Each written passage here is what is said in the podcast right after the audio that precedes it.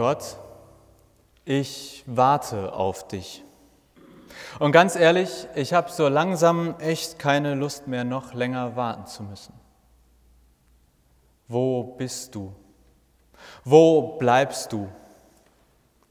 Echt mal Gott, ich habe keinen Bock mehr auf diese Warterei.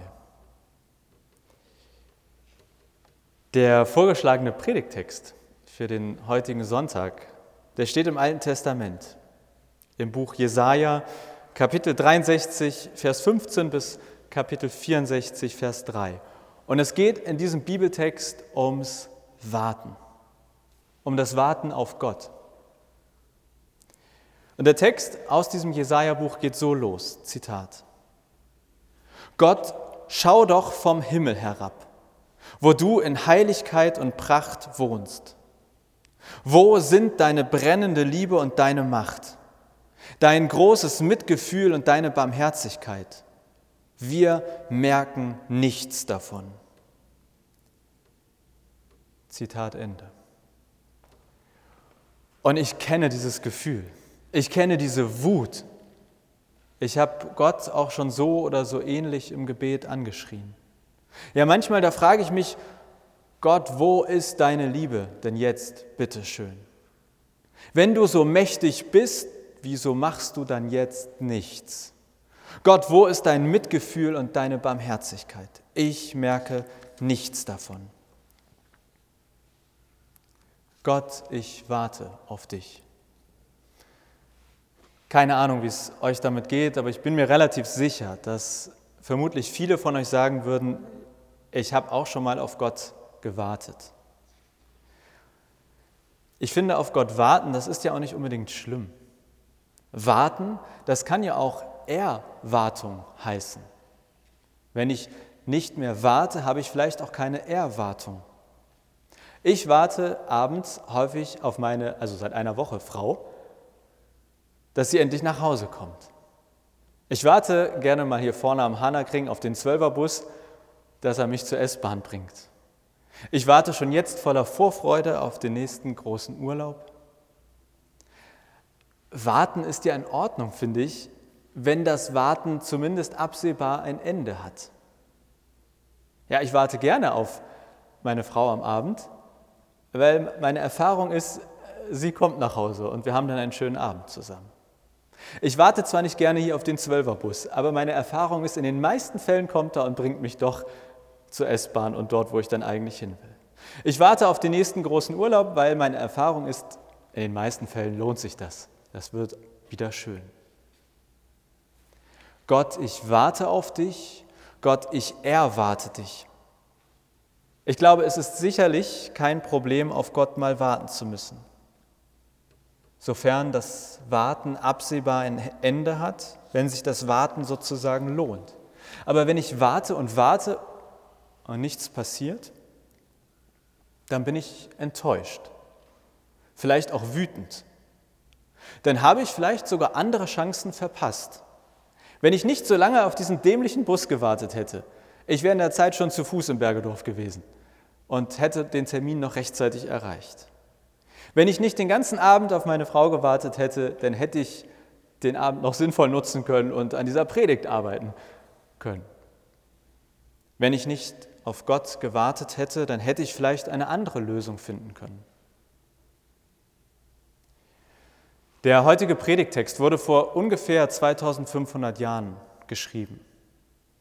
Und ich finde, an diesen ersten Zeilen, die ich bislang nur vorgelesen habe, da wird deutlich, da hat jemand auf Gott gewartet, ist aber jetzt mit seiner oder ihrer Geduld am Ende. Da hat jemand keine Lust mehr auf Gott zu warten und schreit das so richtig wütend in Form eines Gebetes heraus. Ich lese weiter am Predigtext. Zitat: Du bist doch unser Vater. Abraham weiß nichts von uns und Israel kennt uns nicht. Du, Herr, bist unser Vater, unser Befreier. Das ist von jeher dein Name. Warum lässt du uns in die Irre gehen, sodass wir deinen Weg verlassen, Herr? Warum machst du unser Herz so hart, dass wir keine Ehrfurcht mehr vor dir haben? Wende dich uns wieder zu. Wir sind doch deine Knechte, wir sind die Stämme, die für immer dir gehören. Zitat Ende. Fun Fact am Rande, habe ich auch erst gelernt beim Vorbereiten der Predigt. Dieser Vers, den ich gerade vorgelesen habe, ist die einzige Bibelstelle im Alten Testament, in dem Gott als unser Vater angesprochen wird. Das finde ich deshalb bemerkenswert, weil im Neuen Testament ist das für Jesus quasi selbstverständlich. Mein Vater, unser Vater. Hier die einzige Stelle im Alten Testament. Dann gibt es hier zwei Namen, Abraham und Israel. Und Israel ist ein anderer Name für Jakob. Also da könnte auch stehen Abraham und Jakob. Und das bedeutet, wir reden hier von zwei sehr, sehr wichtigen historischen Persönlichkeiten für das Volk Israel. Also wer auch immer dieses Gebet an Gott gerichtet hat, diese Person schreit Gott an und sagt, Gott, die Leute von früher, die können mir jetzt auch nicht helfen. Abraham und Jakob können mir nicht helfen, ich brauche dich jetzt hier. Wir brauchen dich jetzt hier. Und dann wird Gott daran erinnert, dass er der Befreier ist. Gott hat den Namen bekommen, weil er das Volk Israel aus Ägypten befreit hat. Die Israeliten wurden also schon etliche Zeit, Zeiten vorher, wurden in Ägypten als Sklaven gehalten und es gehört ganz, ganz grundsätzlich zu dem Verständnis des Volkes Israels, zu der Art, wie das Volk Israel seine Beziehung mit ihrem Gott lebt. Unser Gott hat uns dort befreit. Er hat dort seine Macht genutzt und uns aus der Sklaverei herausgeführt. Und genau darauf bezieht sich jetzt der Schreiber oder die Schreiberin hier wieder und sagt, du Gott, du heißt Befreier, aber wo ist deine Macht? Wieso nutzt du deine Macht nicht heute, von der wir lesen, dass du sie damals genutzt hast, um unser Volk aus Ägypten zu befreien. Also in meinen Worten, ich glaube, da schreit jemand Gott an und sagt, ganz ehrlich, ich kann nichts mit irgendwelchen historischen Persönlichkeiten anfangen. Es hilft mir nicht, dass du irgendwann mal unserem Volk geholfen hast, sondern jetzt brauchen wir dich hier. Ich warte auf dich und ich erwarte etwas von dir. Und dann wird in den Zeilen, die ich eben vorgelesen habe, auch noch deutlich, wer so ganz grob der Absender dieser Zeilen ist. Also wir wissen nicht, ob Mann oder Frau oder ob das jetzt Heinz, Harald oder Ursula war. Aber es steht dort, wir sind doch deine Knechte, wir sind die Stämme, die für immer dir gehören. Also da kommt sowas wie Absender, Volk Israel. Absender, das Volk, das du erwählt hast als dein Volk. Man könnte in meinen Worten sagen, hey Gott, hier spricht nicht irgendwer, hier spricht jemand aus dem Volk, zu dem du gesagt hast, ich werde immer zu dir halten. Ich werde euch nie alleine lassen. Und eine Sache noch, ähm, die ich auch sehr spannend finde. Ich habe das eben schon vorgelesen und lese es nochmal vor. Warum lässt du uns in die Irre gehen, sodass wir deinen Weg verlassen, Herr? Warum machst du unser Herz so hart, dass wir keine Ehrfurcht mehr vor dir haben? Und ich finde das spannend, weil das ist ja erstmal sowas wie äh, Selbstkritik im ersten Schritt. Man stellt fest, ja, okay, wir haben irgendwie auch den Weg verlassen oder mit unserem Herzen stimmt irgendwie auch was nicht. Aber dann wird der Fehler gar nicht bei sich selbst gesucht, sondern es wird gesagt, warum hast du Gott gemacht, dass ich dir nicht mehr vertraue? Warum hast du Gott gemacht, dass wir von deinem Weg abgekommen sind? Und ich muss euch sagen, wenn ich Gott wäre, dann würde ich ja sagen, pff, selber, ey. Also, das würde ich ein bisschen unfair finden, erstmal, wenn ich Gott wäre.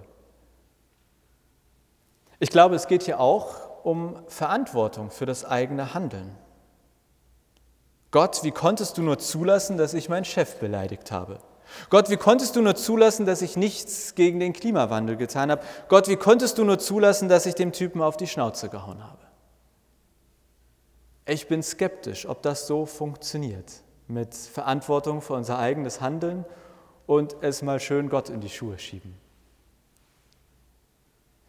Es geht dann im Predigtext noch ein bisschen weiter, aber ähm, eigentlich sozusagen, wenn man das zusammenfasst, dann steht am Ende nur noch Gott, komm mal runter und mach hier richtig Alarm. Also ganz ungefähr im Bibeltext heißt es, komm runter und dann lass die Berge beben und schick Feuer und Flut und zeig deinen Feinden mal so richtig, wer hier der Chef ist. Die anderen Menschen sollen vor dir zittern. Und so ungefähr endet der Text und ich finde das sehr bemerkenswert, weil nach allem, was wir wissen, ist das nicht passiert, was sich der Mensch hier von Gott gewünscht hat. Da kam kein Beben, keine Feuerflut oder dergleichen. Da hat sich jemand gewünscht, Gott komm runter, zeig mal allen, wer hier der Chef ist. Und soweit wir wissen, ist das nicht passiert. Und 500 Jahre später liegt dann da ein kleines Kind im Stall vielleicht gerade in die Windeln gemacht. Und das soll jetzt der Gott sein, auf den das Volk Israel gewartet hat. Es wurde erwartet, der Boden bebt, da kommt ein mächtiger König. Die Erwartungen waren riesig. Und dann ein kleines Kind im Stall. Da war aber zwischen Erwartung und Wirklichkeit ein riesiger Graben, eine riesige Lücke.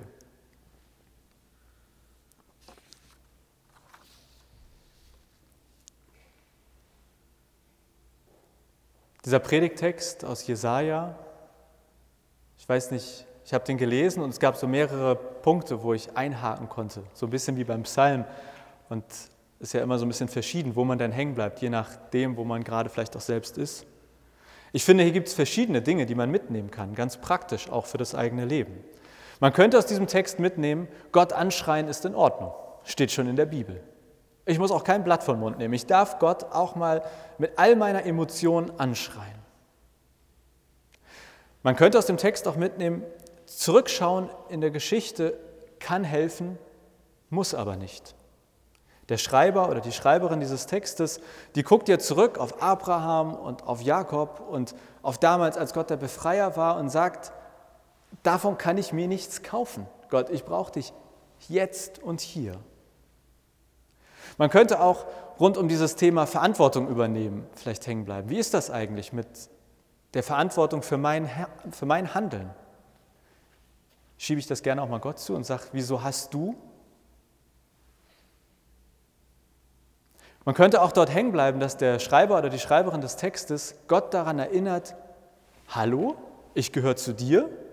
Äh, ist dir ganz klar, wer mit dir spricht? Der Schreiber oder die Schreiberin des Textes bezieht sich ja darauf, hey, ich gehöre zum Volk Israel. Das wäre jetzt vielleicht nicht unsere Argumentationslinie. Unsere wäre, hey Gott, ich bin getauft. Du hast Ja zu mir gesagt. Du hast mir in der Taufe gesagt, du wirst mich nicht verlassen. Schon vergessen? Ich bin aber am meisten bei dem Grundsätzlichen hängen geblieben, diesem Gott, ich warte auf dich. Denn für mich ist das auch Advent. Auf Gott warten. Wir tun das im, auf, auf eine Art symbolisch immer in der Adventszeit und sagen, wir warten jetzt und dann sind wir alle ganz überrascht, dass Weihnachten das Christkind kommt. Ähm, aber ich glaube, dahinter steckt das Thema Erwartungen an Gott. Denn auf eine Art ist die Adventszeit auch eine Zeit der Erwartungen. Vielleicht an ein schönes Familienfest, an eine besinnliche Zeit, aber ich glaube eben auch Erwartungen an Gott. Jedes Jahr wieder an Weihnachten erzählen wir, da ist Gott Mensch geworden, er ist einer von uns geworden, er ist uns nahe gekommen und damit verbunden ist, glaube ich, zumindest für mich, aber auch für viele andere eine Erwartungshaltung. Nämlich genau die hier im Text steht. Gott wir wollen dich jetzt und hier haben. Ich brauche dich hier und jetzt. Und gleichzeitig finde ich, ist diese Advents- und Weihnachtszeit sinnbildlich dafür, wie der Gott der Bibel ist. Nämlich immer wieder anders als erwartet. Das Volk Israel hat einen mächtigen, großen König erwartet und heraus kam ein Kind im Stall. Und ich weiß nicht, wie das mit deinen Erwartungen an Gott ist. Ich weiß, wie es mit meinen ist. Und da habe ich auch manchmal das Gefühl, meine Erwartungen Aber das ist irgendwie nicht das, was ich dann festgestellt oder erlebt habe. Ich habe aber eine Erfahrung oder eine, ich habe selber eine Predigt gehört vor vielen, vielen Jahren, die mich sehr geprägt hat. Und die hat etwas damit zu tun, dass ihr alle einen Umschlag und eine Karte bekommen habt. Ich hoffe, ihr habt alle Umschlagkarte und Stift bekommen. Sonst bekommt ihr das auch noch am Ausgang. Ich habe, also ich war irgendwie 18, 19, 20 Jahre alt, nee, 19 oder 20 Jahre alt. Und ich war in Australien, in Sydney. Und es war mein Geburtstag und wir haben dort, ähm, ich war da im Gottesdienst und der Prediger hat über eine biblische Geschichte im Neuen Testament geschrieben wo es darum ging, dass jemand von Jesus etwas erwartet und Jesus fragt dann zurück, was willst du, dass ich es dir tue? Und die Idee war dann, auf sozusagen eine Postkarte, auf einen Zettel zu schreiben, was wünschst du dir eigentlich von Gott? Was erwartest du von Gott? Wo wartest du auf Gott? Das aufzuschreiben und dann abzugeben. Ein Jahr später kriegt man das zurück und draufzuschauen. Wie ist das? Mit dem, was ich vor einem Jahr aufgeschrieben habe, was ich von Gott vor einem Jahr erwartet habe. Und dann wieder wegzustecken und nach einem Jahr wieder draufzuschauen. Und der Prediger, die These war sozusagen, dass alles, was er bislang aufgeschrieben hat, hat er immer einen Haken dran machen können. So weit würde ich nicht gehen. Ich glaube nicht, dass Gott ein Kaugummiautomat ist und egal, was wir uns wünschen, das passiert. Aber tatsächlich kann ich bestätigen, dieses Aufschreiben und dann nach einer gewissen Zeit mal wieder draufschauen, das macht ganz viel mit der eigenen Erfahrungen, mit der eigenen Erfahrung. Hat Gott jetzt eigentlich was gemacht oder nicht? Und ich erlebe das immer wieder, dass das ein entscheidender Punkt ist, mit einer gewissen Distanz auch auf die Sachen draufzuschauen. Der Gott der Bibel ist leider keiner, der so auf jedes Gebet reagiert oder ganz selten nur zumindest. Aber meine Erfahrung ist, die eigenen Erwartungen aufzuschreiben und mit einer gewissen zeitlichen Distanz sich das dann wieder anzuschauen, dass das erstaunlich häufig eine sehr positive Glaubenserfahrung ist. Die Erfahrung, ach schau mal an, wer hätte das gedacht? Die Erfahrung, okay, meine Erwartung war so, und es ist ganz anders gekommen, aber ich bin sehr dankbar dafür. Die Erfahrung, dass eine Erwartung anders erfüllt werden kann und das nicht schlecht sein muss. Das ist die Erfahrung, die das Volk Israel, die quasi die Juden mit Jesus gemacht haben. Er ist ganz anders als erwartet, zum Glück. Er ist nicht der mächtige König gewesen mit Feuer, was vom Himmel fällt und Erdbeben, die kommen. Aber es ist Gott gewesen, der in die Welt gekommen ist. Das ist die Erfahrung von Menschen seit über 2000 Jahren. Und wir können das vielleicht nur ein Stück weit nachfühlen oder nacherleben, aber vielleicht ist ja so eine Karte etwas, wo ihr spätestens in einem Jahr sagen könnt, da habe ich Gott in meinem Leben erlebt.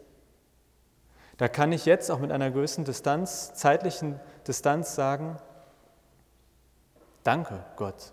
Danke, dass du dabei warst. Danke, dass du es ganz anders gemacht hast, als ich es mir gewünscht habe. Deswegen heute als äh, sozusagen Idee, das müsst ihr nicht jetzt im Gottesdienst machen, das könnt ihr natürlich gleich während der Musik, aber gerne auch einfach mitnehmen. Zu Hause im Aufschreiben, also sich selbst von Jesus fragen lassen, was wünschst du dir, dass ich es dir tue? Wo wartest du auf Gott? Was erwartest du von Gott? Und dann eintüten und entweder behaltet ihr das selbst und sagt, ich stelle mir eine Erinnerung und gucke in einem Jahr drauf, oder ihr schreibt eure Adresse vorne drauf und gebt es bei uns in der Gemeinde ab. Und wenn wir im Briefkasten sowas finden, mit sozusagen unfrankiert und äh, einfach nur einer fremden Adresse drauf, dann landet das bei mir in einem Ordner und in einem Jahr schicke ich euch diese Karte zurück. Sofern, ihr dürft nicht umziehen im nächsten Jahr. das ist jetzt die Grund, Grundregel. Also, wenn ihr mitmacht, bekommt ihr in einem Jahr eine Postkarte, also nicht, also so einen Brief von euch zurück als Check, was ist mit den Sachen passiert, wo ich heute sage, Gott, ich warte auf dich, ich erwarte dich. Soweit verstanden? Ihr müsst es nicht jetzt machen, ihr könnt es auch zu Hause machen, ihr müsst auch nicht mitmachen bei dieser Aktion, aber ich lade euch ein, wenn ihr das bei uns oder bei mir abgebt, dann ist die Wahrscheinlichkeit geringer, dass ihr das vergesst, dann ist die Wahrscheinlichkeit höher, dass ich es vergesse. Nein, ich habe mir schon eine Erinnerung gestellt. Das ist für mich Advent. Ein Gott, der immer wieder unsere Erwartungen sprengt, der immer wieder anders ist als erwartet, aber der jedes Jahr wieder in die Welt kommt, der jedes Jahr wieder in unsere Welt kommt, in deine Welt. Amen.